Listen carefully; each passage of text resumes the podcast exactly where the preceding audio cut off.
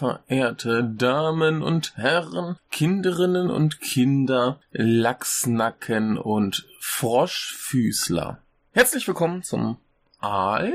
Mein Name ist Michael und äh, hier sind wir wieder.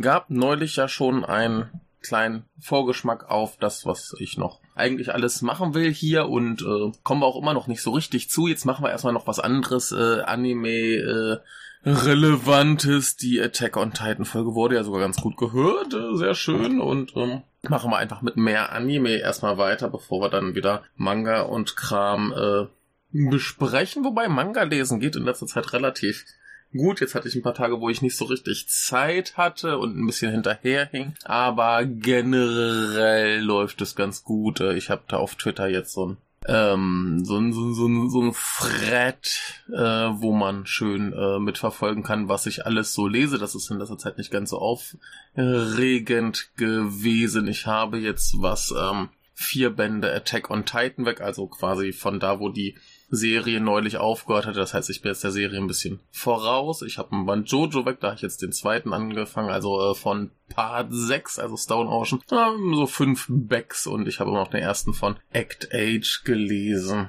Ähm, ja, also so ein bisschen bunt gemischt und äh, ich habe auch den ersten Band hier liegen von dem, worüber ich jetzt gleich reden möchte, nämlich äh, Kimetsu no Yaiba beziehungsweise äh, Demon Slayer und ähm, das hat mich jetzt schon eine ganze Weile verfolgt.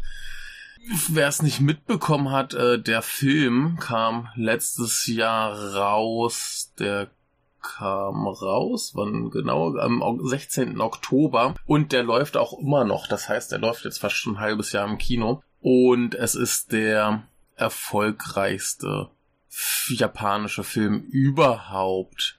Und ähm, der hat auch mit dafür gesagt, also sowohl der, der, der äh, Anime, der hat einen riesen Hype gestartet, der Manga ist komplett eskaliert letztes Jahr. Der Manga allein hat sich äh, extrem verkauft. Also ich habe hier jetzt gerade mal rausgesucht die äh, Jahresverkaufscharts für Manga nach äh, Serien, also alles zusammengenommen. Ne? Das ist ja eine Top 10.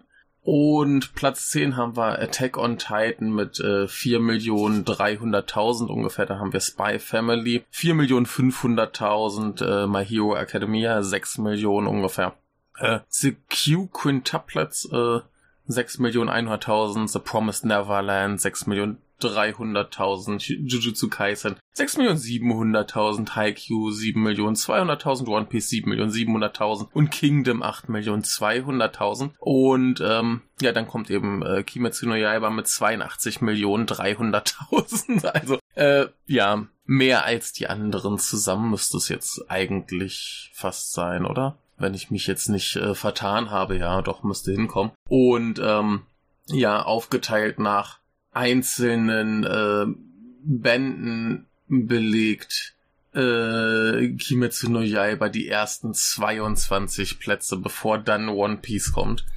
Also es hat quasi komplett äh, jeden anderen Manga, inklusive eben One Piece, was ja für über Jahrzehnte mittlerweile quasi der Manga schlechthin ist, ähm, komplett zerstört. Also es ist grotesk, es ist äh, super lustig und ähm, wenn ich mich recht entsinne, hat eben auch der Manga den äh, Verfall des physischen Buchmarkts quasi gebremst. Normalerweise sind es immer so vier Prozent Schwund und letztes Jahr war es eben nur ein Prozent wohl dank Kimetsu no Yaiba. Also es ist ein Riesenphänomen, es ist der Wahnsinn fast schon schade, dass es dann auch letztes Jahr schon vorbei war nach 23 Bänden. Würde mich mal interessieren, ob das vielleicht äh, was ähnlich Großes hätte werden können, wie jetzt eben äh, Dragon, äh, One Piece oder so. Also One Piece, ich hätte jetzt fast Dragon Ball gesagt, aber One Piece ist ja noch viel größer.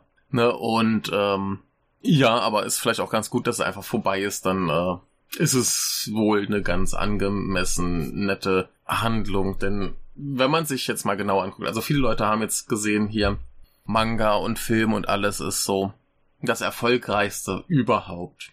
Und für viele Leute heißt das ja, dass dann die Erwartungshaltung gilt, es muss auch überragend gut sein. Es muss was ganz Fantastisches, Wunderbares sein. Es muss besser sein als alles andere. Wo natürlich jedem klar sein muss, dass diese Erwartungshaltung totaler Blödsinn ist.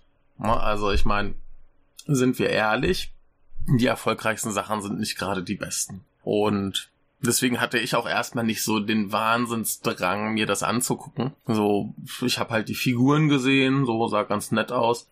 Ich hatte auch ganz viele tolle Gespräche mit meinen Schülern, wo es dann immer hieß, äh, ja, ich war im Kino. Ne? Ich, ich frage auch meine Schüler so, was hast du zuletzt gemacht? So.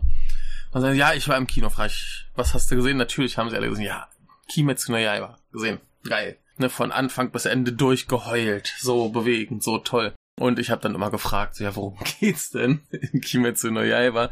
Und dann saßen sie immer da, oh, ja, äh, puh, äh, schwer zu erklären mit meinen Englischkenntnissen, so ungefähr. Da habe ich immer gefragt, so, ja, kennst du denn den englischen Titel?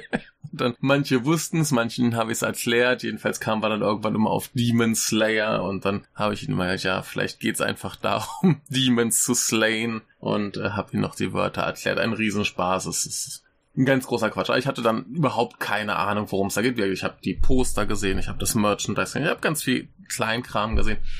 Und ich wusste, dass dieser Film überragend erfolgreich ist. Ich hatte auch komplett den, den Hype um den, den Anime verpasst, der anscheinend da war, zumindest irgendwie in der Anime-Community. Ähm, aber wie das, das ging so ein bisschen an mir vorbei. Ich hatte die letzten paar Jahre nicht viel Anime gesehen.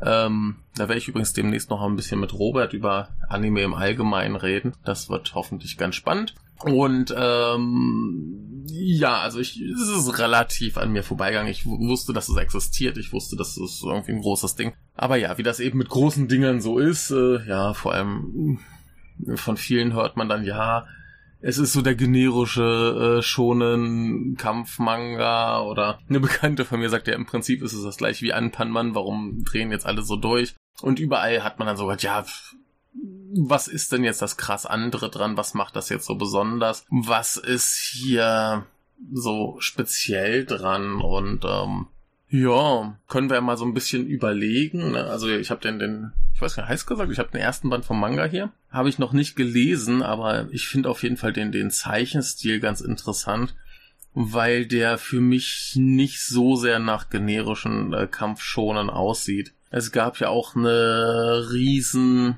Eskalation vor einiger Zeit, als ein Jump-Mitarbeiter, also das ist erschienen bei Shonen Jump, ein Jump-Mitarbeiter dann irgendwie mal sagte, dass äh, der Mensch, der das äh, schrieb und zeichnet, das ist jemand namens äh, Goyo Haru Gotoge. Und äh, da hieß es plötzlich, das wäre eine äh, Frau, soweit ich weiß, versucht er sie ähm, so Geschlechtsverweise zu vermeiden. Und es war ein riesen Eklat, als ich das mitgekriegt hatte, hatte ich das so aufgefasst, einfach nur, dass niemand wusste, dass das eine Frau ist, aber ja anscheinend, ja, möchte dieser Mensch nicht einem Geschlecht zugeordnet werden und war dann über diese Zuweisung auch nicht so erfreut und äh, generell schien das äh, ein bisschen noch äh, zu eskalieren dadurch. Ja, egal, aber darum soll es nicht gehen. Aber wir, für, für mich sieht der Manga jetzt auf den ersten Blick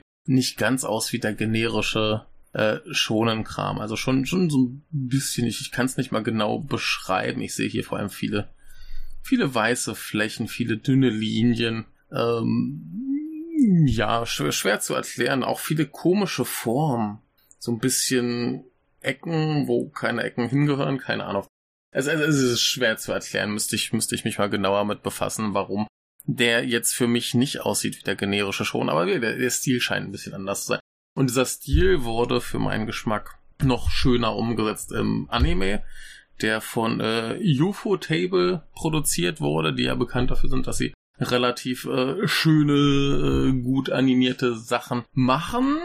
Ähm, können wir nochmal schauen, was sie alles getan haben. Zum Beispiel Weißkreuz Glühen. Immer noch ein fantastischer Name. Fate Stay Night Unlimited Blade Works ist, glaube ich, relativ äh, Fate Zero. Garden of Sinners hatte ich mal gesehen. Also schon alles äh, so Zeug, wo man mal von gehört hat. Und ja, die haben halt auch wieder einen sehr, sehr guten Job hier gemacht. Ähm, ja, die benutzen verhältnismäßig viel CGI, was teilweise relativ fragwürdig aussehen kann, aber passt für mich ganz gut. Ähm, selbst im Film ähm, ich hatte, ich hatte eine Unterhaltung auf Twitter, wo, wo jemand fragte, kann man den Film auch irgendwie so allein gucken und sei es nur fürs Eye Candy, weil man ja äh, davon ausgehen muss, dass die Filme in der Regel ein bisschen höheres Budget haben und deswegen ein bisschen schöner aussehen. Ähm, ich habe den gesehen hier im IMAX-Kino und der sieht toll aus, der sieht besser aus als die Serie, aber so wahnsinnig groß ist der Unterschied, glaube ich, gar nicht. Müsste man sich auch mal direkt im Vergleich angucken. Aber ähm,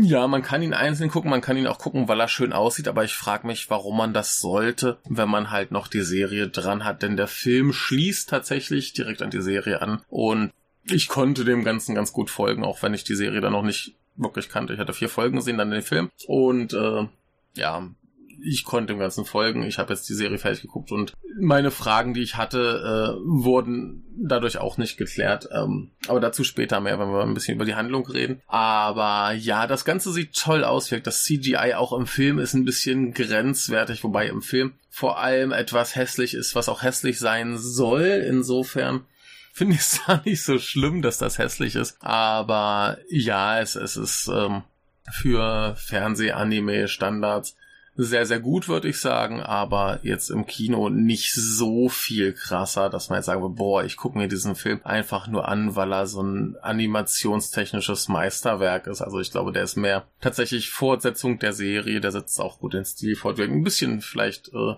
schöner, ein bisschen äh, protziger, aber mit den gleichen Vorzügen und äh, Nachteilen, die die Serie auch schon hat. Also, wenn es nur darum geht, kann man sich auch ruhig alles angucken. Ist okay, kann man machen. Ne? Und äh, ja, das wäre noch so ein Punkt, der auf jeden Fall heraussticht. Es, es sieht wirklich gut aus. Es sieht sehr, sehr gut aus. Der Stil ist so ein bisschen anders, äh, gerade anders genug, dass es auffällt und vielleicht nicht zu anders, als dass es irgendwie unangenehm auffällt.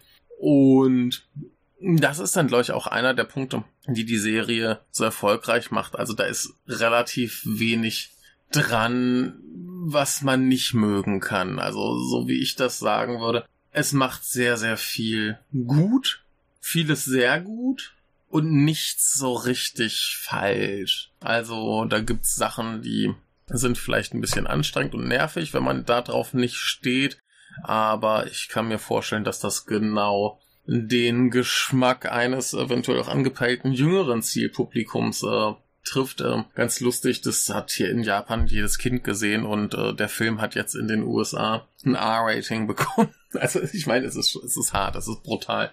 Aber es ist irgendwie auch ganz schön lustig, dass der ein R-Rating bekommt. Die Serie hatte gleich ein TV-14. Das heißt, äh, ja, sollte man halt, glaube ich, 14 für sein, weil ich das richtig verstehe. Aber äh, ja, in Japan hat das irgendwie jedes Kind geguckt und äh, das finde ich auch so ein bisschen uh, uh, haha, ne, aber es werden halt durchaus Leute geschmolzen, Gliedmaßen abgehackt und so Sachen. Also, ich weiß nicht, was was fa falscher ist, die 14 oder das R. Ich glaube, in, in Deutschland müsste das alles dann so, so, ein 16, so eine 16er Freigabe kriegen. Ja, ich glaube nicht, dass das äh, international dem ganzen Scheiß. Ich hatte irgendwo gelesen, dass äh, der Film, der wird ja dann über, wie hieß es, von Sony Firma, äh, Aniplex auch da vertrieben und äh, vermarktet. Und so wie ich das jetzt gelesen hatte, laufen da die Aniplex-Filme vor allem halt in Abendvorstellungen in einem relativ begrenzten Rahmen. Also der Film wird vermutlich durch dieses R-Rating nicht so viel Publikum verlieren, weil der eben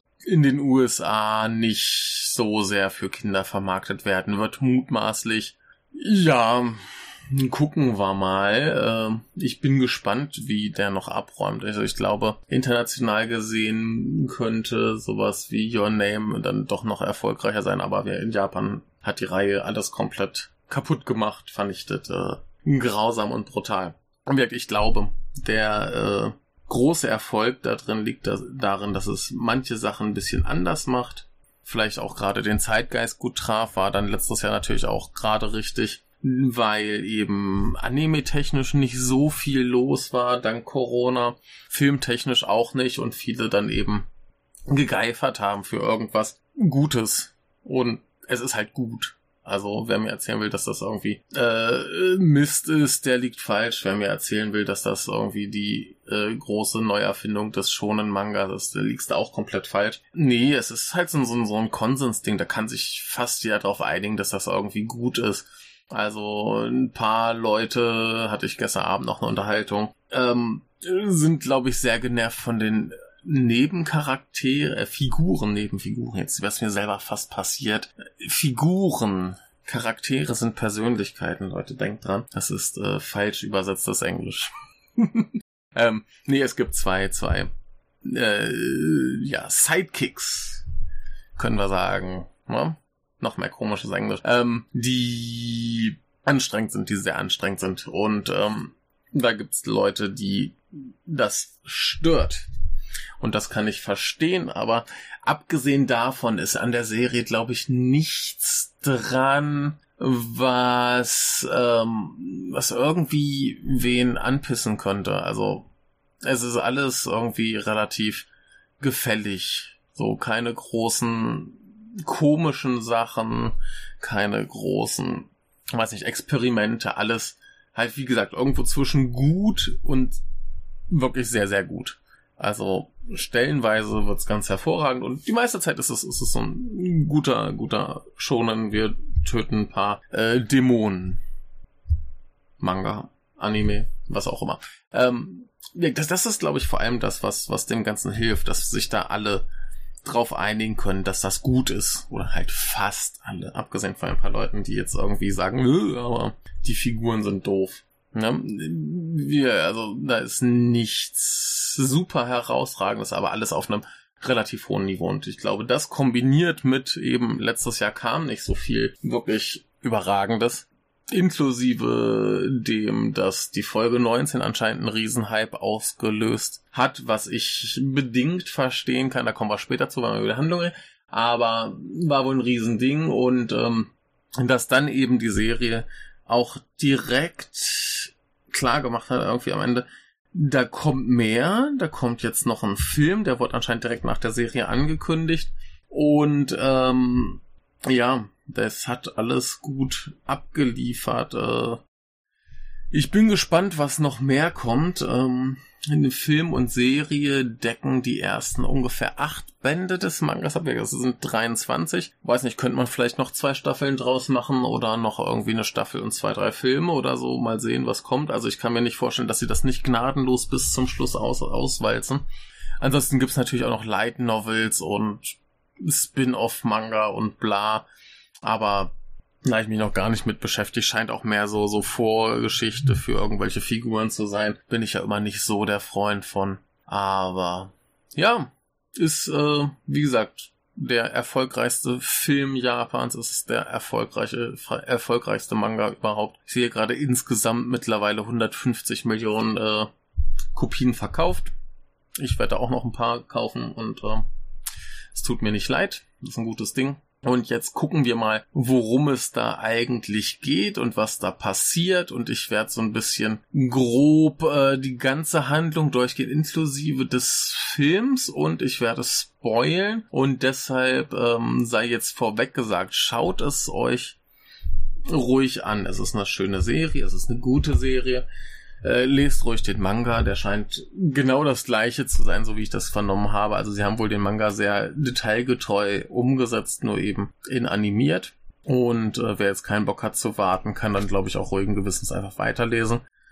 Äh, ist auch, glaube ich, auf Deutsch und Englisch und in allen möglichen Sprachen verfügbar. Und äh, ja, freut euch auf den Film, der ist Ganz, ganz toll. Also wirklich, ich werde jetzt durchgehen. Also wer jetzt vielleicht den Anime gesehen hat und den Film noch nicht, kann er rechtzeitig zum Film abschalten. Und wer noch gar nichts gesehen hat, würde ich wirklich empfehlen, sich den Anime erst anzusehen und dann vielleicht weiterzuhören.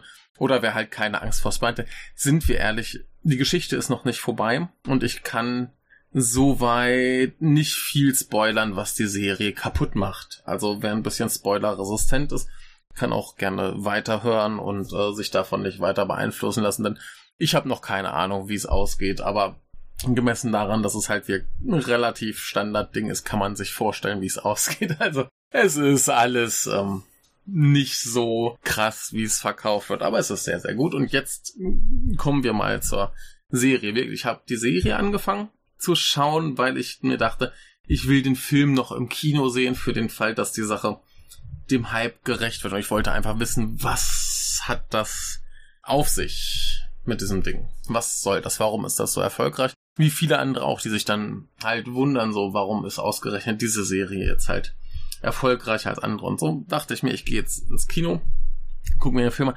Aber wenigstens als Vorbereitung habe ich ja vorher noch die ersten vier, fünf Folgen geschaut. So in der Hoffnung, dass ich die wichtigsten Figuren eingeführt kriege und wenigstens weiß, was es mit dem Schweinemann auf sich hat oder eben was auch immer. Und ähm, hat nicht ganz geklappt. Ich war so ein bisschen so hoch. Und ganz lustig ist, ich habe den Film gesehen und im Film sind plötzlich Figuren aufgetaucht, wo ich mir dachte, okay, ich kann jetzt nur sehr bedingt zuordnen, was das für Figuren sind. Ich kann es mir ungefähr vorstellen. Also man kann den Film gucken, ohne die Serie zu kennen weil man sich denken kann, zumindest so, welchen Fraktionen diese Figuren angehören. Aber äh, die Serie erklärt halt auch dann nicht viel mehr, was ich äh, sehr, sehr verwirrend fand. Aber ja, ich habe mir den Film angeguckt und dachte mir hinterher, okay, ich schaue mir jetzt die Serie fertig an und habe dann hoffentlich alle Rätsel gelöst. So war es nicht. Aber worum geht's denn hier erstmal? Also wir haben äh, ein Jungen, das ist äh, Tanjiro Kamado, der ähm, lebt irgendwo im Wald, in den Bergen oder so und geht dann los in die ins nächste Dorf, äh, Zeug verkaufen. Ich glaube, ja, Kohle war's. Er geht los Kohle verkaufen und irgendwie ist es dann schon relativ spät und nachts kommen ja die Oni, also die Dämonen und ähm, jemand bietet ihm an, ey, du bleibst jetzt einfach mal bei mir zu Hause die Nacht, kannst dann morgen früh wieder nach Hause gehen. Und das nimmt Tanjiro gerne an und hat eine gute Nacht und hey, Blackjack und Nutten oder so. Und geht dann eben nächsten Morgen nach Hause und stellt fest, dass seine ganze Familie sehr, sehr grausam und blutig ermordet wurde. Und äh, nur seine eine Schwester ist euch die älteste Schwester Nezuko. Die äh, regt sich noch, aber die ist jetzt ein Dämon.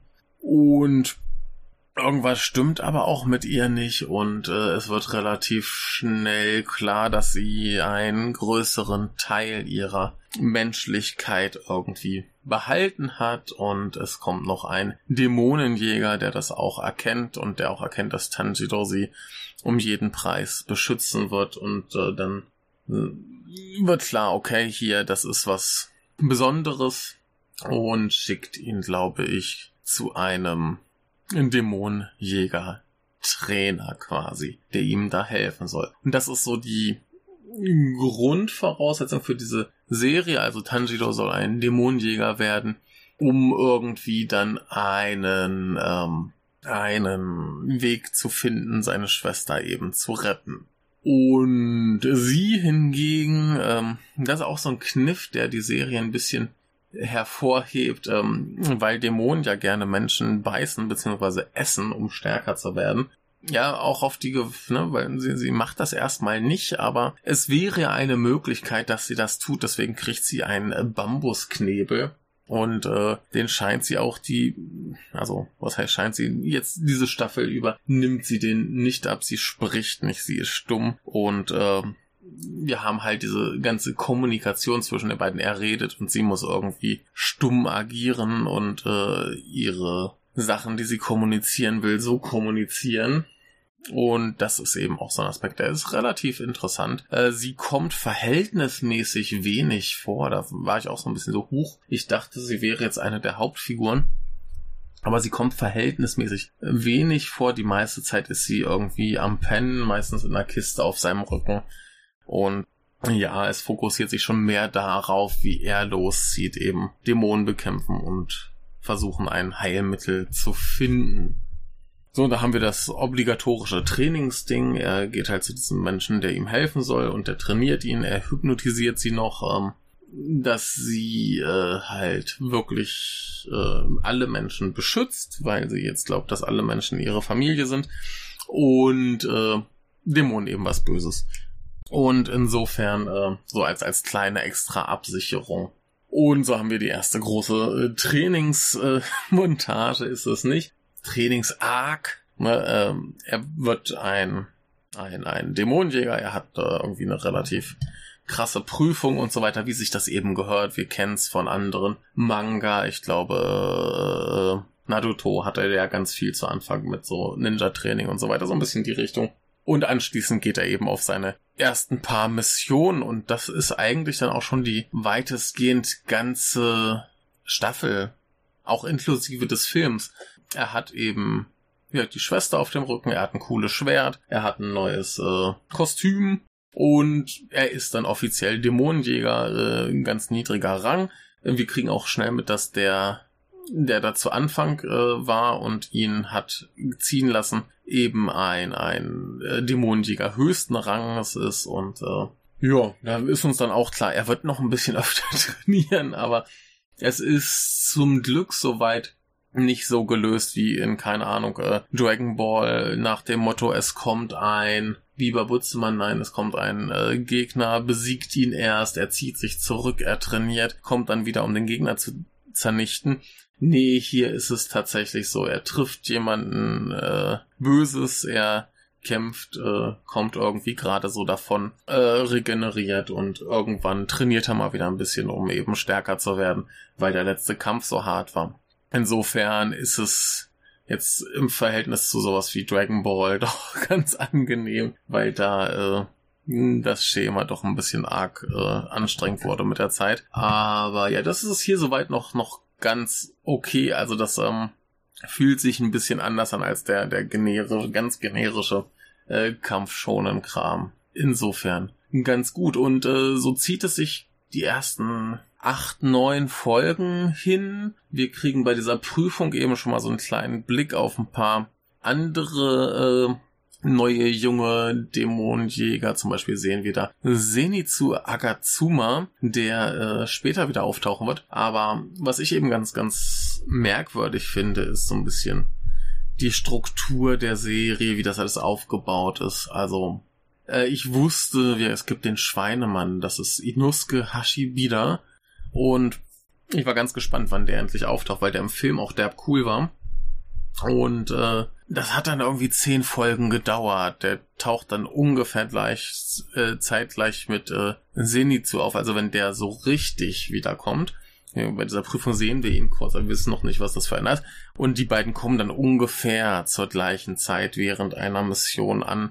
Also bis dahin hat Tanjiro noch ein paar andere Leute getroffen, zum Beispiel eine äh, äh, Dämonenärztin, die ihm eben helfen will, äh, seine Schwester zu retten, äh, die das Ganze auch so ein bisschen gamifiziert. Ist ganz lustig, sie will, dass er Blutproben sammelt. Und ähm, er hat dann irgendwie so, so kleine Messerchen, die er so quasi in die Dämonen werfen kann, die da automatisch äh, Blut rauspumpen und nach dem Kampf kommt dann irgendwie so ein kleines Tierchen an, was die Blutprobe abholt, was sich extrem videospielig anfühlt. Das ist ganz, ganz merkwürdig. Also da äh, hat auf jeden Fall ähm, äh, Videospiel-Gameplay-Mechaniken haben da Einzug gehalten in Manga und Anime-Erzählweise. Das ist total bizarr. Äh, fühlt sich komisch an. Aber von mir aus kam jetzt in der Serie einmal vor und nie wieder. Also ja, egal.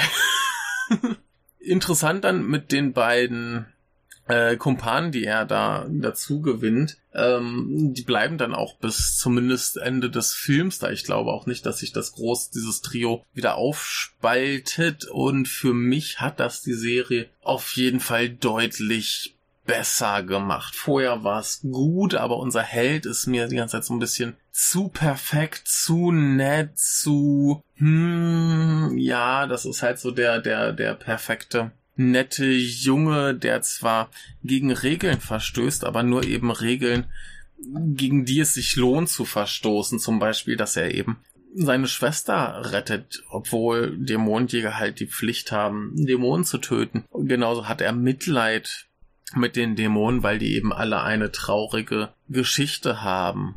Ne? Also er äh, zeigt dann immer sehr viel Mitleid und so weiter mit den äh, Dämonen, während sie sterben, nachdem er sie halt getötet hat, weil er dann er, er riecht immer, also er hat einen sehr guten Geruchssinn, er kann alles erriechen. Ja, er riecht dann immer die, äh, dass das Leid, wir haben dann immer noch so ein bisschen die Rückblende, was mit den Dämonen passiert ist, wie sie dazu kamen, dass sie Dämonen sind. Und ähm, er spürt deren Leid und zeigt dann eben Mitgefühl und äh, das ist jetzt auch nicht so das angesehenste unter den äh, Dämonenjägern, wie man sich vorstellen kann, denn die wollen einfach nur alles zerhacken. Äh, insofern äh, ist er halt so der nette, er ist klug, er kann gut kämpfen. Vielleicht nicht alles perfekt, aber alles gut. Er hat auch einen super harten Schädel, mit dem er dann alle Headbutten kann, was zumindest ganz goldig ist. Und äh, ja, wie gesagt, der war mir immer so ein bisschen zu makellos. Ne, der hat seine traurige Geschichte und trotzdem bleibt er eben der freundliche, mitfühlende Junge, der allen helfen möchte. Und das ist nett, aber da fehlt halt was. Ne? Und dann kommen eben diese beiden Vollidioten dazu. Man muss sie so nennen. Es, es sind einfach komplett degenerierte Deppen. Es ist wundervoll.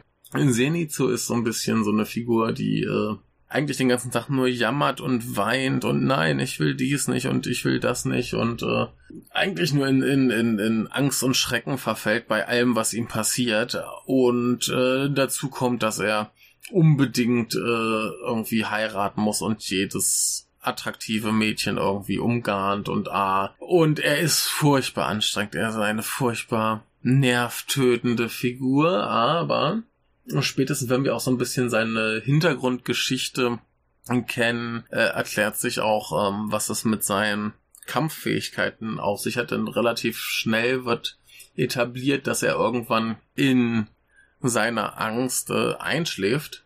So, keine Ahnung, Schutzmechanismus oder so. Und wenn er schläft, dann kann er plötzlich genau eine Attacke und die in absoluter Perfektion. Und dafür gibt's eine eine ganz nette Hintergrundgeschichte, ähm, wo ihm auch sein, sein Mentor dann immer wieder sagt, Junge, es ist egal, wenn du nicht vieles kannst, aber wenn du eine Sache kannst, dann musst du die wenigstens perfekt beherrschen. Und äh, ja, wenn er eben in, in dieses äh, quasi Koma verfällt, dann kann er eben diese eine Attacke in absoluter Perfektion und die ist halt alles vernichtend unglaublich stark. Und so überlebt er halt irgendwie bei all seinem Elend, das ihm passiert. Und der Junge hat's auch echt nicht leicht. Also es ist irgendwo so zwischen äh, komplett unerträglich nervtötend, aber irgendwie doch ganz äh, niedlich sympathisch. Also ich kann da gut mit leben. Mein Favorit ist eben Inosuke, äh, der Schweinemann. Ein äh, muskulöser, sch zweischwert äh, Depp, der einfach nur allen beweisen will, dass er der Stärkste ist und äh, sich sehr leicht irgendwie äh, überzeugen lässt, Dinge zu tun, die er eigentlich nicht tun will, indem man ja einfach sagt, ja, ist okay, wenn du das nicht kannst, äh, dann machen wir das halt ohne dich, das ist okay. Jeder hat so seine Grenzen und auch du und äh, ja, weil er halt beweisen muss, dass er es besser kann, macht er das auch und er hat dann aber auch relativ schnell eine relativ große Krise, wenn er merkt, dass er nicht der Stärkste ist. Und insofern kriegen die beiden, so dumm sie eben auch sind, doch irgendwie eine gewisse Tiefe, dass man ihre Dummheit sympathisch finden kann. Und ansonsten ist es halt zumindest äh, ziemlich witzig, weil eben, ja, ne, weil die eben einfach nur maßlos doof sind. Und das hat für meinen Geschmack bis dahin gefehlt. Denn der, der, der Held, der ist so dieser, er kann alles ziemlich gut. Äh, es gibt halt auch immer welche, die es besser können, aber er hat das Potenzial, der Größte zu werden. Und dann hast du diese beiden, die irgendwas richtig gut können. Und der Rest ist so ein einziger Fehler. Also sie sind eigentlich irgendwie das, das krasse Gegenteil. Ne? Die haben beide irgendwie was, was sie, was sie besser können als er. Und den Rest können sie dafür überhaupt nicht. Und menschlich sind die sowieso komplett äh, komplett kaputt. Und äh, bei Inosuke kommt noch dazu, dass er wirkt, das ist so ein, so ein richtiger Haut drauf, alles Vernichter und äh, extrem dümmlich und der hat halt immer so eine Schweinemaske auf, also eine Wildschweinmaske auf und äh, irgendwann relativ früh wird ihm die abgenommen und man sieht einfach, dass er einfach das, das Gesicht eines hübschen Mädchens hat. Äh, ganz wunderbar, äh, ganz dover Witz. Also das ist jetzt nicht gerade das äh, intelligenteste, was äh, der Humor je zustande gebracht hat, aber wenn man es halt so ein bisschen dümmlich mag wie ich, dann ist man da sehr gut bedient und wer so als Kontrastprogramm zum Helden ist das hervorragend. Und äh, ja, die gehen dann irgendwie so auf ihre Mission und äh, erschlagen Dämonen und äh, ist alles ganz cool. Das sind so die ersten zehn Folgen, bis die beiden so richtig etabliert sind. Dann gibt's noch so ein bisschen Techtle-Mechtle, wo die auftauchen. Und dann kommt irgendwann so die große Mission. Das ist so der große Höhepunkt der ersten Staffel. Hinterher geht's noch ein bisschen weiter, aber das ist so das große Ding. Und zwar werden sie losgeschickt in einen Wald. Und in diesem Wald äh, gibt's eine in Häkchen Familie Spinnendämonen. Und äh, das in Häkchen ist insofern, als dass da eben einer ist, der äh, so ein Spinnendämon ist, der eben andere Dämonen in eben Spinnendämonen verwandeln kann und der sich da eben in seiner Sehnsucht nach Familie, eine große Familie zusammenspinnt. Was ein Witz. Ähm, und äh, ja, da haben wir dann eben diesen Vergleich zwischen seiner äh, Pseudo-Familie unter Angst und Schrecken und der wahren Familie zwischen äh, vor allem Tanjiro und Nezuko, was aber auch die anderen beiden so ein bisschen mit einbeziehen könnte, eventuell. Jedenfalls so dieses, man hilft sich, weil man sich helfen will und nicht, weil man von einem ähm, eben unterdrückt und misshandelt wird. Ja, und äh, das gibt dann so ein bisschen den emotionalen Eklat, der dann auch so ein bisschen witzig funktioniert ja, wir haben unsere drei Jungs, die in diesem Wald unterwegs sind. Und äh, erst äh, kämpfen Tanjiro und Inosuke so ein bisschen zusammen. Äh, Zenitsu hatte zu viel Angst, in den Wald zu gehen. Der sitzt dann erstmal noch auf der Straße und heult und kommt dann irgendwann später nach. Ähm, so haben sie dann, also Zenitsu hat dann erstmal seinen eigenen Gegner, das ist irgendwie einer, der tatsächlich so einen Spinnenkörper hat und da irgendwie komische Sachen macht und eben äh, Leute vergiftet und er kämpft mit dem und gewinnt zwar irgendwie durch seine Superkraft, wird aber vergiftet und dadurch in eine Spinne verwandelt. Ähm, Tanjiro und Inosuke kämpfen erstmal zusammen, äh, besiegen ganz tragisch. Äh, die Mutter der Familie, die dafür sehr dankbar ist, was schon mal ein relativ großer emotionaler Moment ist einfach diese Geschichte, okay, die äh, freut sich gerade enthauptet zu werden, weil eben diese Familie so schlimm ist. Und ja, das fängt schon mal gut an. Und dann treffen sie ja den Vater und der schmeißt Tanjiro irgendwie ein paar Kilometer weit weg, weil der super stark ist. Und Inosuke muss selbst gegen den kämpfen und verliert. Also sowohl äh, Zenitsu als auch Inosuke verlieren quasi. Sie kommen gerade so noch mit dem Leben davon. Und äh, ja, zumindest Inosuke äh, wird dadurch eben in eine große emotionale Krise getrieben.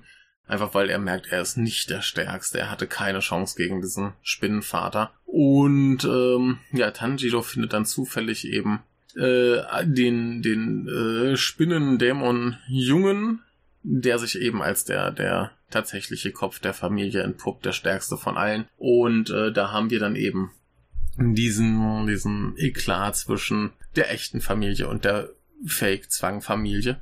Und äh, ja, das äh, eskaliert ziemlich und ganz interessant. Mitten im Kampf, wenn Tanjiro schon sein Schwert zerbrochen hat und es, also jetzt wird's hier auch wirklich äh, spoilerig. Äh, der große emotionale Höhepunkt, den ich dann nämlich nicht so krass fand. Ähm, ja, er hat sein Schwert schon zerbrochen, weil er irgendwie die Spinnenweben nicht durchtrennen kann und so weiter. Und wir kriegen eine Rückblende zu seinem Vater, der irgendwie im Schnee tanzt. Und da müssen wir jetzt sogar noch äh, eine äh, Kampfmechanik hier äh, erklären. Und zwar haben alle Dämonenjäger irgendwie so Fähigkeiten über ihre Atmung, besondere Kräfte, zu kontrollieren und äh, Tanjiro hat da eben so Wasserfähigkeiten, was äh, diese, diese Zauber und also quasi Zauber, die sind auch alle ziemlich cool animiert. Das ist vom Stil her noch ein bisschen anders, eher so ein bisschen so Ukiyo-e mäßig, also so traditionelle ähm, Holzdrucke, äh, so die Richtung würde ich sagen. Grob die, ja, grob die Richtung. Äh, also alles ein bisschen gemalter, künstlerischer. Na, also gemalter als ein Anime, beziehungsweise Manga. Ihr versteht hoffentlich, was ich meine. Also es, es hebt sich stilistisch auf jeden Fall nochmal sehr ab von, von dem, was wir da sonst sehen und äh, sieht ziemlich cool aus, ist äh, wunderbar. Und ähm, jetzt erinnert er sich eben an diese zufällige, scheinbar zufällige Episode aus seiner Jugend, wo sein Vater eben für ein Ritual Stunden und Stunden und Stunden im Schnee tanzt und er sich da irgendwie die Mutter als Kind dann fragt, so wie kann er das, wie macht er das, dass er nicht erfriert und sie sagt dann eben, ja, er hat hier irgendwie die äh, Flammenatmung. Und plötzlich äh, sind wir wieder mitten in unserem Kampf und er sagt, ah, Flammenatmung. Und ich weiß ganz genau, wenn ich das jetzt von Wasser auf Flamme wechsle, dann ist das ein ganz großes Ding und ist super schwierig. Das heißt, wenn ich dann in meinem Angriff stehen bleibe, weiß ich, das macht mich so fertig. Ich kann dann nichts anderes mehr machen und ich habe nur diese eine Chance und ich finde das relativ äh, ja, jetzt erzähltechnisch nicht die gelungenste Sache, einfach mit einem Kampf zu sagen. Ja, übrigens, damals äh, hat er mal gesehen, wie sein Vater das macht und jetzt in der Not äh, kann er es plötzlich. Oder es vorher auch nur einmal irgendwie gemacht zu haben. Und das ist so ein bisschen so, okay. Ja, von mir aus äh, nicht so wild. Darüber hinaus äh, ist dann seine Schwester Nezuko, die da irgendwie äh, ja, Bondage-esque äh, im Himmel zusammengeschnürt wurde, die plötzlich irgendwelche Feuerbälle schießen kann, die also eben auch irgendwie so eine Eingebung hatte, dass sie jetzt eben äh, also die Dämonen, die haben, also die, die höheren Dämonen, die haben alle so Blutfähigkeiten und äh, eben auch irgendwie so Zauber. Und ja, in ihrem Fall ist das hier, sie macht eben so komische Explosionen, was sie dann auch zufällig in dem Moment äh, versteht und dann eben macht. Und das ist so ein bisschen so, okay, von mir aus ne, wo Son Goku sich dann erstmal noch drei Monate zurückgezogen hätte, um eben zu trainieren und neue Fähigkeiten zu lernen, haben die eine Eingebung und denken sich, yo geil, das kann ich und das mache ich jetzt. ist ein bisschen, ähm, ja, muss, muss man eben mitgehen kann man sich jetzt ewig drüber aufregen, dass das ja total äh, unglaubwürdig und bla ist, aber so funktioniert das Ganze da in dieser Welt und damit kann ich leben. Das Wort mir dann in dem Moment so etabliert, hey, die können das schon mal, dass da plötzlich eine, durch eine Eingebung, ähm, plötzlich neue äh, Fähigkeiten kommen. Erinnert mich ein bisschen an Yakuza 3, wo äh, Kiryu irgendwelche Leute äh, sieht, die irgendwelche Stunts machen und plötzlich weiß, yeah, geil, ich habe eine Eingebung. Ich äh, kann aus diesem Stunt eine äh, Angriffstechnik machen. Von mir aus. Ähm, fand ich ein bisschen merkwürdig. Aber das Ganze, äh, ja, ich, ich hatte vorher wahrgenommen, dass diese Folge 19, wo das dann alles passiert, so einen riesen Hype ausgelöst hat. Und sie ist toll, sie ist wunderbar. Sie äh, ist äh, der, der emotionale Höhepunkt der Staffel.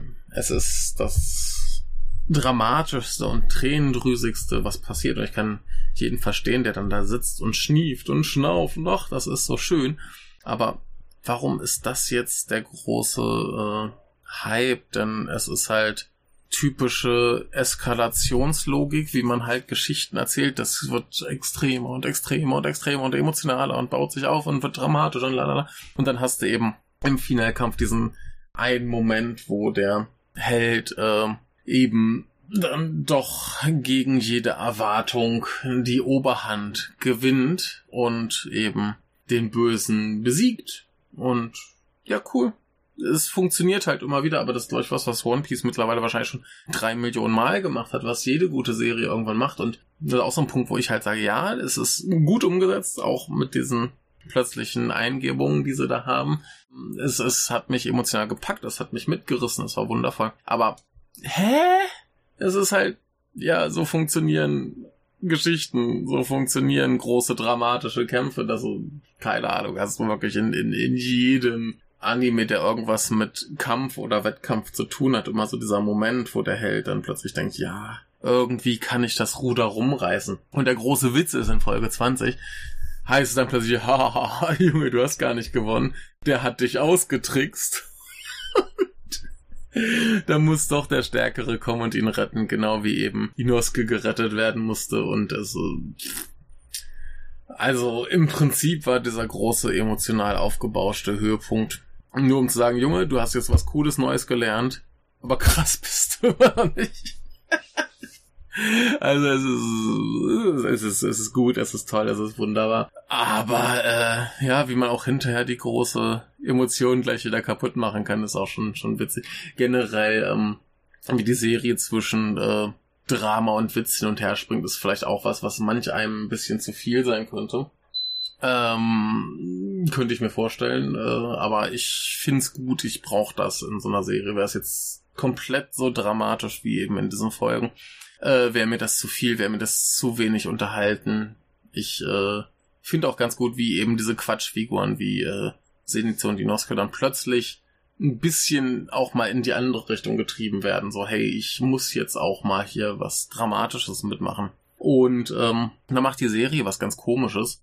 Und zwar geht die dann plötzlich in so ein Rehabilitations-Trainings-Arc. Äh, ganz merkwürdig. Und äh, dann ist die Serie auch quasi vorbei. Und wenn sie da sind, um eben zu rehabilitieren, äh, heißt es so, um sich zu regenerieren, ähm, gibt es auch erstmal so eine quasi Verhandlung, wo darüber entschieden werden soll, ob Tanjiro eben ja, der hat eben, der reist mit einem Dämon. Das ist rechtswidrig. Und jetzt wird verhandelt, ob man das akzeptieren soll. Es äh, soll bewiesen werden, dass sie eben ungefährlich ist und so weiter. Und äh, in dieser ganzen Verhandlung kommen dann eben die ganzen krassen Dämonenjäger. Ne? Und ähm, das heißt, die werden quasi so richtig in den letzten paar Folgen eingeführt. Also wir haben zwei, die dann eben in äh, dieser Waldmission dann irgendwann zu ihnen kommen und halt unsere Protagonisten retten. Das ist einmal derselbe, der ganz zu Anfang eben äh, Tanjiro hat davonkommen lassen, der damals schon Nesco umbringen wollte und dann gesagt, okay, da ist irgendwas anders, ich lass euch gehen. Und dann eben noch so eine Schmetterlingsfrau, die eben mit Gift und so weiter kann und dann eben auch unseren armen Zenitsu äh, rettet, der aber schon stark verkürzte Arme und Beine hat, was sehr, sehr albern und doof ist. Aber egal. Jedenfalls ähm, gibt dann zum Schluss diese letzten paar Folgen, wo eben diese paar krassen Dämonenjäger auftauchen. Und einer davon ist eben äh, eine der Hauptfiguren im Film. Und das ist, wie heißt er hier? Äh, Kyojuro Rengoku. Und das ist ganz merkwürdig. Äh, Im Film taucht er halt auf und ich denke mir, okay, cool, der ist äh, eine Riesennummer, der ist richtig krass, der wird bestimmt schon in der Serie irgendwie gut eingeführt. Aber nee, der taucht irgendwie zweimal auf, sagt drei Sätze und dann ist er wieder weg. Und ich dachte mir so, Alter, so, wie kann man dann nach dieser Minimaleinführung plötzlich dann im Film diese äh, große dramatische Geschichte um ihn eben erzählen und äh, hat mich letztendlich sehr verwirrt. Genauso wird in der letzten Folge noch, also wir wissen schon die ganze Zeit, es gibt so ein so eine äh, Gruppe Oberdämonen, wie das immer so ist. Und ähm, das sind irgendwie die zwölf äh, Kizuki. Und wir kriegen die ganze Zeit schon etabliert, so dieser, dieser eine Spinnenjunge, das war äh, die untere fünf quasi und ähm, also ein niedriger Rang. Und in der letzten Fall kriegen wir eben offiziell etabliert, dass es auch einen höheren Rang gibt. Und ja, in der letzten Folge dieser Staffel kriegen wir dann eben die, die, die ganze äh, Exposition für eben diese, diese, diese, diese Bösewichtengruppe, wo dann aber auch irgendwie plötzlich die ganzen niedrigrangigen äh, umgebracht werden, bis auf einer, der dann eben der Bösewicht im Film wird, der übrigens sehr, sehr cool ist. Aber es ist, es ist sehr, sehr merkwürdig, dass das dann so schnell übers Knie gebrochen noch äh, in der letzten Folge so ein bisschen kommt und ist sehr irritierend. Ähm, also dieser, dieser Bösewicht im Film, der funktioniert halt im Film wunderbar, den habe ich, der hat auch wunderbar funktioniert ohne dass ich diese Einführung vorher hatte, dass er eben einer von diesen niedrigrangigen war und der einzige war, der sich äh, äh, bossgefällig äh, Verhalten hat und deswegen ein bisschen mehr Power kriegt. Ähm, das, das brauchte ich für den Film nicht. Aber im Film taucht dann plötzlich noch eine Figur auf. Das werde ich nachher noch äh, erläutern, wenn wir auch wirklich beim Film sind, damit wir nicht beim Film äh, jetzt schon zu viel vom Film spoilen. Und taucht noch eine Figur auf, wo ich dachte, oh mein Gott, der sieht so wichtig und krass aus. Der muss ja schon in der Serie eingeführt worden sein, aber der ist noch überhaupt nicht eingeführt. Na, also wir kriegen so ein bisschen angedeutet, wo der einzuordnen ist in dieser ganzen äh, dieser ganzen Konstruktion, aber es wird einfach vorher nicht so, so wird, der ist, der ist einfach da. Und der ist im Film plötzlich super wichtig und das ist sehr irritierend.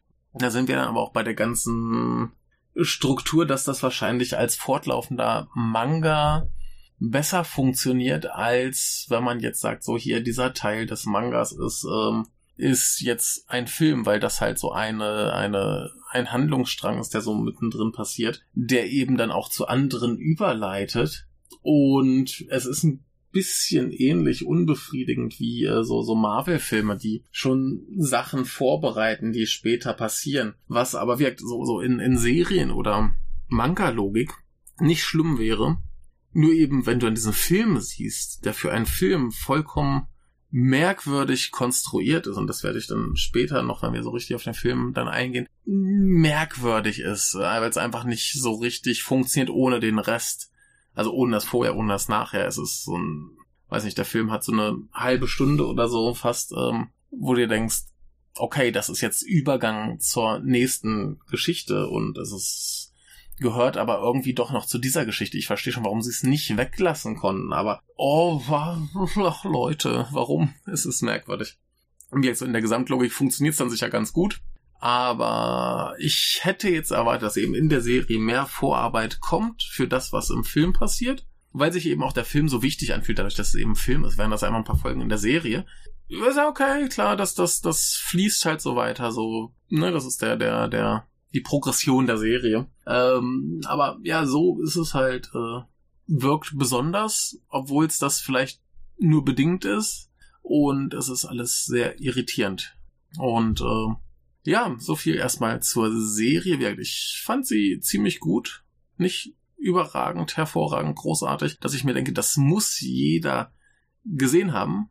Aber es ist halt sehr, sehr gut. Und ich kann verstehen, dass das so ein Hype ausgelöst hat, wie gerade in so einer Zeit, wo alle zu Hause sind. Also, naja, was heißt alle zu Hause sind? Also in, in Japan war das mit dem Lockdown und so ja viel, viel lockerer, aber zumindest wo mehr Leute mehr Zeit haben, Zeug zu, Zeug zu konsumieren und gleichzeitig aber weniger kommt, weil eben durch Corona nicht so viel produziert werden kann. Also, ähm, ja, es, es war irgendwie timingmäßig, glaube ich, äh, ganz großes Glück, dass das so lief. Der, der Manga war da auch schon abgeschlossen, das heißt, du konntest dann letztes Jahr, als der Hype so richtig losging, äh, einfach sagen, okay, ich lese jetzt den kompletten Manga nach, ich hole mir das jetzt alles, ich bin jetzt heiß drauf. Ne, alles, alles äh, überhaupt kein Thema, kann man machen. Und insofern war es, glaube ich, vor allem, wie so eine Kombination aus, das ist konstant gut bis sehr gut.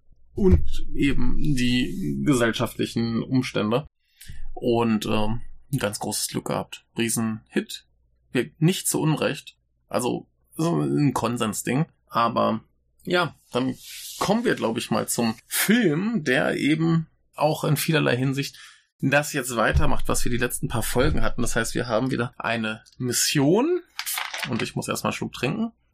Eine Mission, wo eben plötzlich äh, sehr, sehr große, sehr, sehr emotionale Dinge betrieben werden. Und ähm, der Film macht vieles so, was ich in der Serie auch schon so ein bisschen irritierend fand, dass zum Beispiel Nezuko nicht so wahnsinnig wichtig ist. Sie taucht halt auf, aber macht jetzt nicht so schrecklich viel und ähm, der Fokus ist mehr auf Tanjiro und ein bisschen Inosuke später. Ähm, der große Kyojuro Rengoku kommt auch gar nicht so viel vor, wie man meinen könnte. Es ist, es ist alles so ein bisschen so, hm, okay.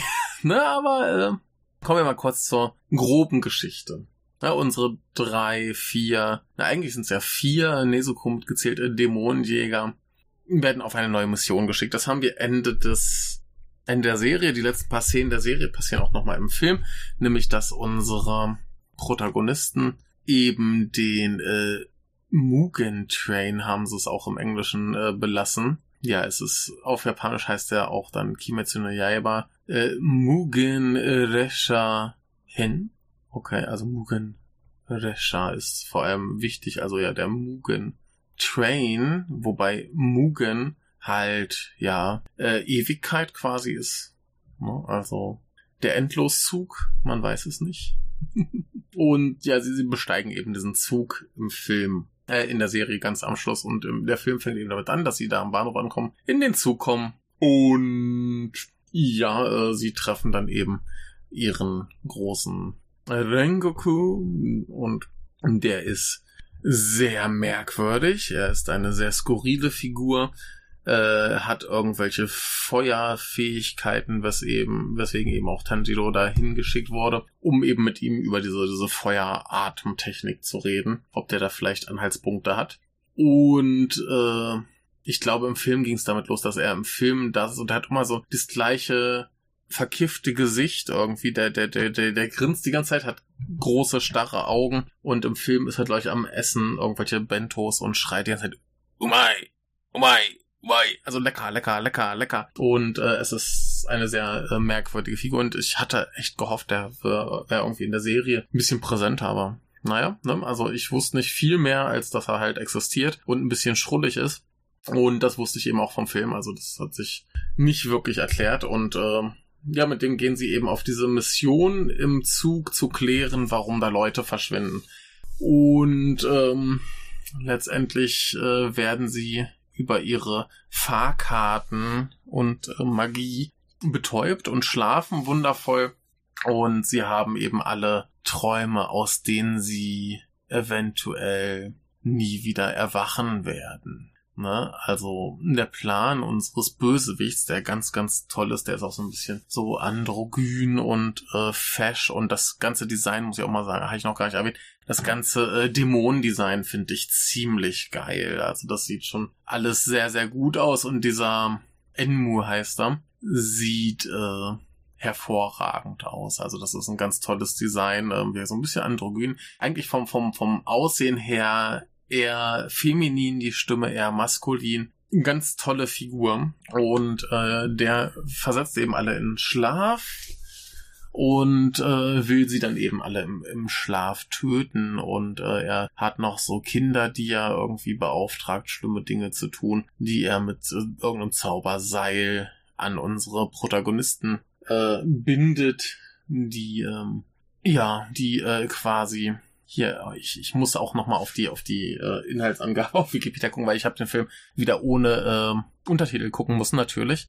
Und ähm, paar Details gehen einem durch die Lappen. Aber ja, die Kinder wurden quasi hingeschickt, hier heißt es, um ihre spirituellen Kerne äh, im Schlaf dann zu zerstören, was so mäßig gut funktioniert. Und jedenfalls haben wir dann eben ganz viele ähm, Traumsequenzen. Zum Beispiel Tanjiro ist eben wieder bei seiner äh, verstorbenen Familie und Zenitsu hat ein Date mit Nezuko, weil er natürlich längst ihr komplett verfallen ist. Inosuke hat irgendwie so eine komische Tunnelexpedition laufen, ganz, ganz grotesk. Und äh, äh der, der Rengoku, der ist wieder mit seinem Vater und seinem Bruder vereint. Und ähm, diese Träume sind dann natürlich wieder so ein bisschen ähm, ja, bei Inosuke ist es mehr Comedy, würde ich sagen, aber zum Beispiel bei Rengoku ist das dann irgendwie so mehr oder weniger die einzige Charakterisierung, die wir für ihn überhaupt bekommen und ähm, ist ein bisschen irritierend. Also für die anderen Figuren ergibt Sinn, das gibt einfach noch ein bisschen mehr mm, Fleisch an die Figuren, ne? also Zenitsu, klar, der ist halt nur hinter den Mädchen her, aber Tanjiro hat dann halt nochmal dieses dramatische wieder Treffen mit, sein, mit seiner Familie und ähm, bei ihm ist es dann halt auch das Dramatische, dass er eben der ist, der herausfindet, wie man aus diesen Träumen rauskommt. Und zwar muss er sich selbst im Traum enthaupten. Das heißt, er muss äh, dieser schönen Welt entfliehen, indem er sich da quasi selber tötet und äh, das wird später auf die Spitze getrieben, dass er immer wieder in diesen Schlaf versetzt wird während des Kampfes und sich wieder und wieder und wieder und wieder und wieder endlos enthaupten muss, was äh, sehr, sehr schlimm ist, was vielleicht auch so ein bisschen der Grund für das R-Rating sein könnte. Äh, ja, nicht so die angenehmste äh, Idee. Und ähm, ja, so kriegen wir eben ein bisschen was über die Hintergründe der Figuren mit. Ähm, Tanjiro entkommt halt dem Schlaf. Äh, Nezuko äh, ist auch irgendwie mal ausnahmsweise wach und sie ähm, durchtrennt dann eben diese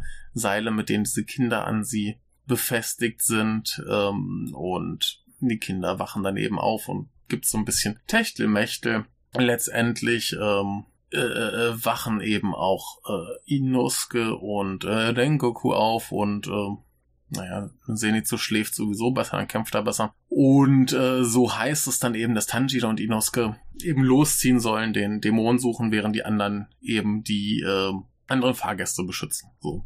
Was ein bisschen auch irritierend ist, denn warum geht Rengoku nicht los, den Dämon besiegen? Oh, es ist ein bisschen. Naja, aber die Protagonisten müssen ja Protagonisten-Dinge tun und das, es passt schon. Ja, und dann gibt's eben schon das relativ große Finale, so dass sie eben gegen den äh, Traummann Enmu kämpfen, äh, der auch relativ schnell enthauptet wird. Und ich war so ein bisschen so, hoch, äh, das ging ja flott. Kurzer Film.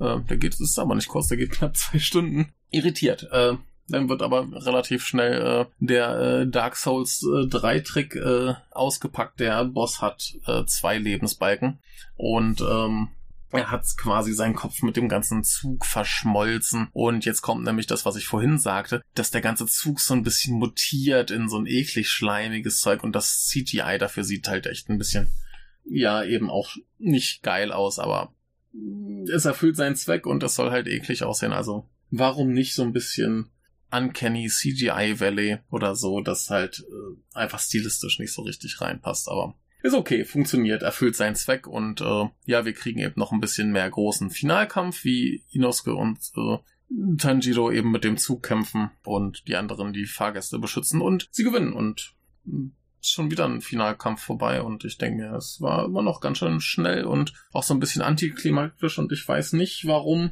äh, so viele Leute den ganzen Film durchweinen. Ne, also Tanjiro wurde schwer verletzt, aber das wird er ständig. Was ist hier los? Warum ist der Film ähm, ich kann es immer noch nicht so ganz verstehen. Was, was ist hier eigentlich Sache? Und plötzlich passiert das, was ich vorhin erwähnte. Es kommt eine Figur, die heißt Akaza. Das ist einer der oberstufigen, hochrangigen äh, zwölf Kizuki. Und der sagt so, äh, hier, ich mache euch jetzt fertig. Und wir haben plötzlich noch einen Finalkampf. Was total bizarr ist, einfach strukturell, weil wir eben nach dem großen Finale plötzlich eine Figur kriegen, die überhaupt noch nie irgendwo aufgetaucht ist, wo wir keine Ahnung haben, was das ist, was das soll und überhaupt. Und der sagt so, hey, jetzt machen wir hier Finalkampf, äh, ich kämpfe gegen äh, Rengoku. So. Und dann hat Rengoku, der vorher halt nicht viel gemacht hat, der war da und war lustig, aber der hat nicht viel gemacht, der hat jetzt plötzlich halt den großen Finalkampf und äh, verliert, stirbt. Und der Dämon kommt irgendwie ganz knapp davon und es ist ein riesig geiler Kampf, der ist auch super gut, der ist äh, toll animiert, der ist spektakulär, ähm, großartig und äh, ja, aber es ist halt handlungstechnisch so ein bisschen Kokolores, denn wie gesagt, als, als Finale für einen Film einfach nochmal schnell eine, eine komplett unbekannte Figur reinzustopfen, ist so ein bisschen unelegant. Äh, das ist das, was ich meinte mit dem in Serienform hätte es geklappt. Denn in Serienform wäre wahrscheinlich die Folge vorbei gewesen, nachdem ähm, sie quasi den Zug äh, gerettet haben. Und die nächste Folge ist dann, okay, jetzt wird der nächste Bösewicht direkt eingeführt. Da wird das besser funktionieren. Hier halt nicht. Hier brauchen wir dieses letzte Stück, damit wir die Geschichte um äh, Rengoku fertig kriegen. Denn das wäre merkwürdig, wenn wir jetzt den einführen für diesen Film und er dann quasi, der Film endet auf dem, wir haben den Zug besiegt und wir wissen gar nicht, warum der Typ jetzt da war, weil er eigentlich nichts gemacht hat. Das heißt, für seine Geschichte brauchen wir jetzt also diesen Finalkampf. Für den Film Mugen Train ist das aber totaler Kokolores, weil das schon nichts mehr mit dem Mugen Train zu tun hat, weil das plötzlich komplett neue Figuren einführt, die für die nächste Geschichte oder die übernächste Geschichte wichtig werden. Und es ist einfach so, so, hä? Ne? Also, wie gesagt, wenn wir das aufgedröselt hätten in separate Teile, äh, Kapitel, Folgen, was auch immer, dann funktioniert das wahrscheinlich. Also ich werde den Manga wohl noch lesen und feststellen, dass das im Manga wahrscheinlich funktioniert. Aber hier in dieser Serie ist das extrem verwirrend, unbefriedigend. Ich habe mich auch mit, mit Japan drüber und halt die auch sagten so, äh, was ist das jetzt für einer? Warum kommt der da? Und was, was soll das alles? Ne? Ja, es, es, ist, es ist irritierend. Einfach wie das storytechnisch dann konstruiert ist, was halt aber Sinn ergibt, wenn man bedenkt, dass auch der Film einfach nur ein Teil des Mangas ist. Das ist ein Story-Arc des Mangas, den sie in den Film gepresst haben. Und ähm, wie man munkelt, auch einer der besten. Und dann aber eben, ja, ne, also bei, bei anderen Animes ist es halt so, du hast die Serie, die, die setzt den fortlaufenden Manga um und dann hast du eben quasi die Filme mit dazu gedichteten Folgen. Aber hier haben wir halt wirklich die Progression der Serie einfach einen Film reingeschoben. Und nach dem Film wird's ja eben mit der Serie wieder fortgesetzt. Das heißt, du musst den quasi schauen als eine Folge der Serie. Und dann ist das vielleicht auch nicht so irritierend, aber für mich war das ja so, so als, als Film funktioniert der, äh, er funktioniert als Film. Ich habe den auch so gesehen, ich fand den unterhaltsam, ich fand das interessant, ich konnte ungefähr zuordnen, ich wusste, okay, es, es wird irgendwas, ja, das ist hier einer von diesen zwölf Kizuki. Und ich wusste, okay, das ist dann halt eben eine wichtige Gruppe Böserwicht, Bösewichte und viel mehr weißt du ja auch von der eigentlichen Serie noch gar nicht, weil die halt eingeführt wurden, aber auch nicht viel mehr als die gibt's halt. Das ist halt die Gruppe krasser Dämonen, die direkt unter dem Oberdämonen stehen. Und das Wissen hilft mir jetzt halt auch nicht so richtig dabei zuzuordnen, was das für ein ist. Der wird dann wahrscheinlich eben in der nächsten Staffel oder so etabliert und charakterisiert und so weiter. Und ähm, ja, Rengoku war dann halt ein relativ kurzer Auftritt. Ich äh, war irritiert. Also, nochmal, der, der Film ist toll. Der ist wirklich gut. Aber diese Struktur ist merkwürdig. Für einen Film ist das sehr, sehr merkwürdig. Für eine lange Anime-Folge von mir aus, aber für einen Film ist das komisch und äh, untypisch. Aber wird hat dem Erfolg offensichtlich nicht geschadet, denn es ist der erfolgreichste Film Japans bisher mit 420,7 Millionen äh, Einspielergebnis weltweit, also Dollar. Ne? Das ist, glaube ich, ziemlich gut. Und ähm, ja, ist alles cool, alles wunderbar. Ähm, schaut's euch an, auch wenn ich jetzt schon ganz viel verraten und gespoilt habe und ihr wisst, dass Rengoku stirbt, was halt nicht so dramatisch ist, weil er in der Geschichte gar nicht wichtig war. Es ist, ach ja, es ist ein bisschen irritierend, ähm, aber wie, die, die Serie macht nichts falsch. Äh, spielt übrigens, was ich gar nicht erwähnt habe, in der Taisho-Zeit, was so bedingt äh, relevant ist, weil sie meiste Zeit halt in irgendwelchen Wäldern rumlaufen oder so, aber hin und wieder gibt's halt auch mal eine Stadt und Züge und so Kram. Ähm, ja, alles ein bisschen moderner. Ähm, Taisho, wann war denn genau Taisho? War relativ kurz. Ging, glaube ich, nur zwölf Jahre hier.